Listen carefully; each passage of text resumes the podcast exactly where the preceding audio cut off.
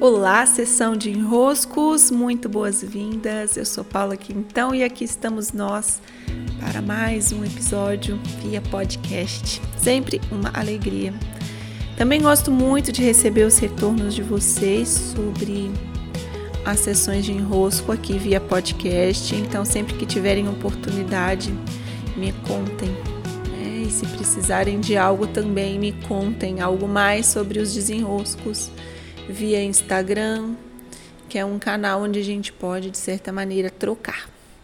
Então vamos lá, hoje é outono entrando, é, estamos aqui no hemisfério sul em equinócio de outono e as estações do ano são sempre muito são sempre muito especiais e muito didáticas. E nós brasileiros temos essa mania de acreditar que por as estações aqui no Brasil não serem tão é, evidentes aos nossos olhos, elas não estão acontecendo dentro de nós. Isso não é verdadeiro. É claro que aqui no Brasil, é, o que acontece por estarmos em um clima tropical é a nossa alma misturar um pouco as estações tal qual a natureza faz. Né? Os nossos corpos mais sutis, eles estão em conexão com o movimento da natureza, porque nós nos espelhamos todo o tempo.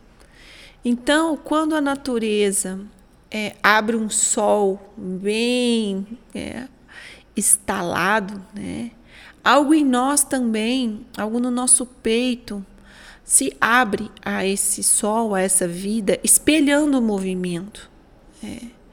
Quando as folhas caem das árvores e as árvores se liberam totalmente das folhas, algo em nós também percebe que é hora de viver uma liberação, é hora de soltar.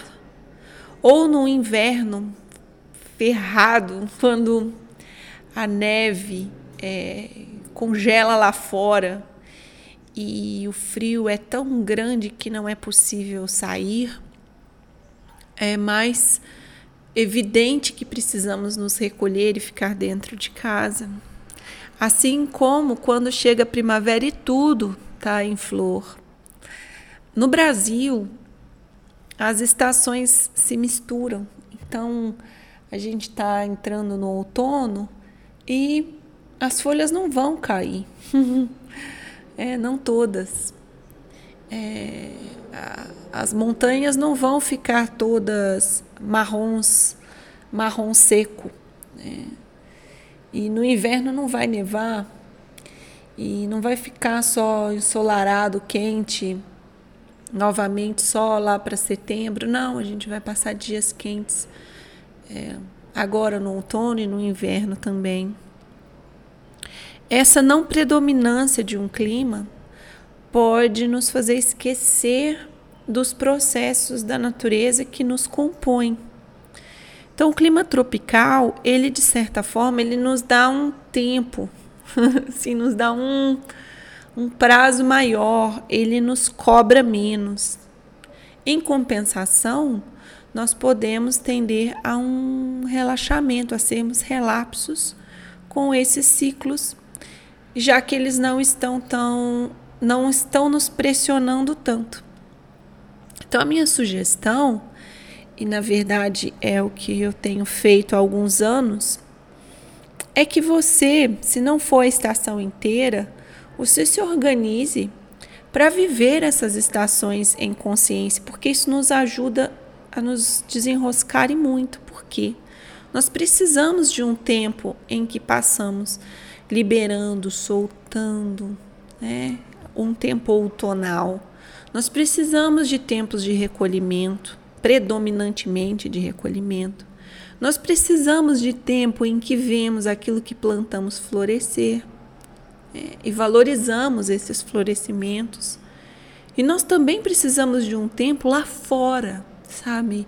Abertos para a vida, tomando sol, Esses tempos, se não acontecem naturalmente por nós mesmos, e Cada um de nós tem características, tem modos de funcionamento diferente. Para mim, é muito mais fácil ficar no outono e no inverno.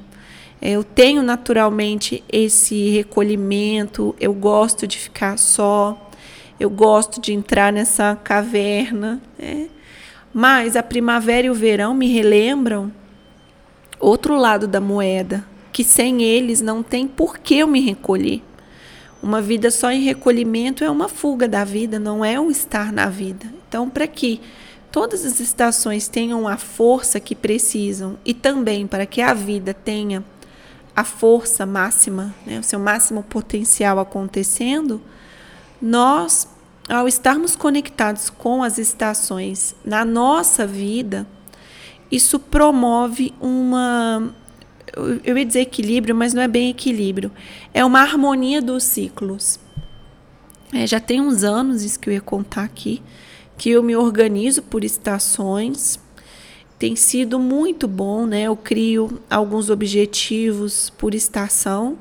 Eu expliquei esse processo é, com mais é, detalhes nos rituais de abertura de ano. Mas aqui para vocês eu vou dar esse esboço, acho que já ajuda, que é de três em três meses eu tenho meus objetivos, eu traço como se fosse uma vida em si naquele período. E como já tem uns dois, dois, três anos, não tenho noção muito certa de quanto tempo já tem, que eu uso esse modo de me organizar, eu percebo com muita clareza que há movimentos que, se eu não intencionalmente fizer, eu fujo um pouquinho deles, né? E as estações me ajudam a relembrar desses compromissos que eu tenho, não com o outro, não com a natureza maior do que eu, mas comigo mesma, com a minha vida, para que a minha vida possa ser esse grande, esse grande fluxo de de renovação e expansão. Então, eu desejo a você que está aí no hemisfério sul um belo equinócio de outono, a quem está no hemisfério norte, um belo equinócio de primavera e que possamos, dentro das nossas capacidades, viver essas estações de maneira mais consciente.